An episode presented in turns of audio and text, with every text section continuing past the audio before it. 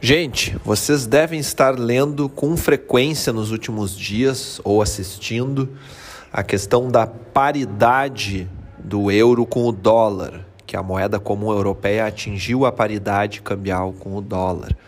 Eu vou explicar um pouquinho sobre isso e também dar dicas a respeito da troca entre essas duas moedas no Brasil. Tá? Tem muita gente que se empolgou com essas notícias, tem dólares guardados aqui e tem perguntado para nós se é só chegar numa casa de câmbio e trocar 100 dólares por 100 euros, vou aproveitar que caiu, quero guardar euros, vou para a Europa no futuro. Calma, não é bem assim, tá, gente? Eu vou explicar.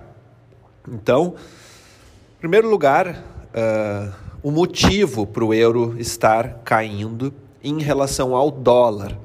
E que fique claro, gente, na, nas taxas de câmbio a gente tem aqui o, o quanto a gente precisa de reais para comprar dólares e quanto a gente precisa de reais para comprar euros. Isso é o que a gente faz nas casas de câmbio, certo? Aqui no nosso país. Outra coisa é a paridade entre o dólar e o euro, tá? Uh, no momento em que sobe o dólar, pegamos um dia aqui, vamos pegar, por exemplo, um dia que o dólar está subindo 1% aqui no Brasil. Né? Está mais caro para comprar com reais o dólar. Isso não significa que esse 1% também está subindo no euro. Vocês vão perceber que sempre é, seja muito diferente ou um pouco diferente, uh, a oscilação, o percentual de valorização ou desvalorização das duas moedas com relação ao real. Por quê?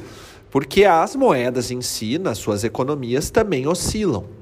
E aí o mais importante para ver o quanto, uh, o quanto ou o euro ou o dólar estão ganhando força é vendo o gráfico da paridade entre elas, como se fosse fazer uma troca de dólar para euro, não aqui no Brasil, tá?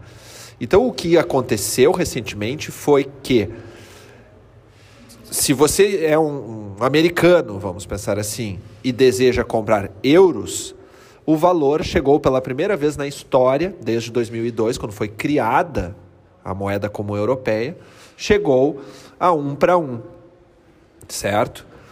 Principal motivo, Europa entrando em recessão, principalmente devido à guerra na Ucrânia, cortes de fornecimento de gás da Rússia, uh, inflação descontrolada, também por causa da escassez aí de gás, né? São diversos motivos que colocam em xeque, e vamos pensar uh, na Alemanha, que é a economia mais importante do continente, ela está com risco aí de ter o fornecimento de gás completamente cortado. Está tendo que acionar uh, usinas de carvão, né, pensando menos no meio ambiente. São coisas aí. A conta de se depender de Vladimir Putin está chegando agora. Tá? Mas não vou entrar nesse mérito político, estou pensando mais no econômico. E a chance de, de haver uma grande recessão na Europa é muito grande. Muitos economistas dizem que já está acontecendo, a moeda enfraquece. Tá?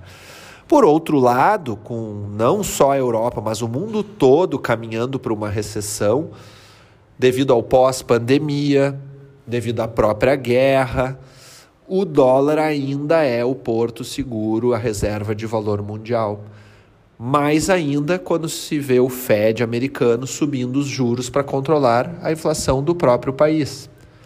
Então a gente está vendo um movimento de crescimento do dólar, né, onde os grandes players estão se protegendo nessa moeda, na moeda americana, enquanto a incerteza não diminui, a crise não passa e o euro perdendo força por conta do conflito que parece não ter fim lá na Ucrânia e outros motivos. Então, não é surpresa que pela primeira vez temos a paridade dólar-euro. Mas, cuidado, não inventem de pegar seus dólares e irem até uma casa de câmbio no Brasil e trocar por euros. A conta não vai ser um para um, gente. Pense o seguinte: quando vocês vão fazer uma oferecer 100 dólares que seja para uma casa de câmbio, ela não vai lhe oferecer o câmbio comercial ali média do mercado. Eles vão oferecer uma taxa de compra que é abaixo do comercial, tá? Começa por aí. E quando eles forem lhe entregar os euros, eles têm que lhe, lhe vender os euros, que é acima do comercial. Então só aí tem um spread de uns 10%. Tá bem? Então significa o quê? Que você fazendo essa operação dólar por euro ou euro por dólar no Brasil, você necessariamente tem que passar pelo real, que é a nossa moeda. Tem que fazer dois câmbios. Então se perde duas vezes. Não faça troca de dólar por euro no Brasil. Essa é a minha recomendação. Se você quer uh, aproveitar este momento uh, de paridade e tem uma viagem próxima para a Europa marcada, guarde os dólares, leve-os até a Europa e troque lá. Aí sim será feito apenas um câmbio de dólar para euro. Mas cuidem, não façam o câmbio em aeroportos. As casas de câmbio de aeroporto possuem custos mais altos, concessões, mensalidades caríssimas com as concessionárias de aeroporto. Então, o câmbio é desfavorável nos aeroportos, tanto na saída do Brasil quanto na chegada em outros países. O melhor daí é fazer a troca em alguma corretora ou casa de câmbio local, principalmente se for bairros não turísticos, tá? Ou ali uma casa de câmbio de algum shopping, em Madrid ou, ou, ou Frankfurt, ou o que seja. Tem que tentar pesquisar antes de viajar no Google Maps um local que faça a troca de moedas com taxas justas. Aí sim tem grande chance de você conseguir um para um. Essa é a principal dica deste episódio. Espero que vocês tenham ouvido até o final, porque vocês vão economizar com isso. Não inventem de trocar dólar por euro no Brasil, tá?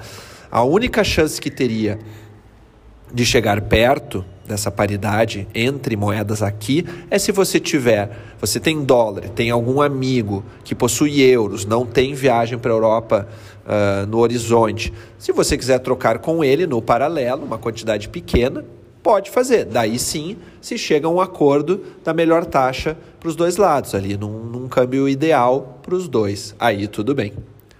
Certo, amigos? Obrigado por me ouvir. Um abraço e até o próximo áudio. Tchau, tchau.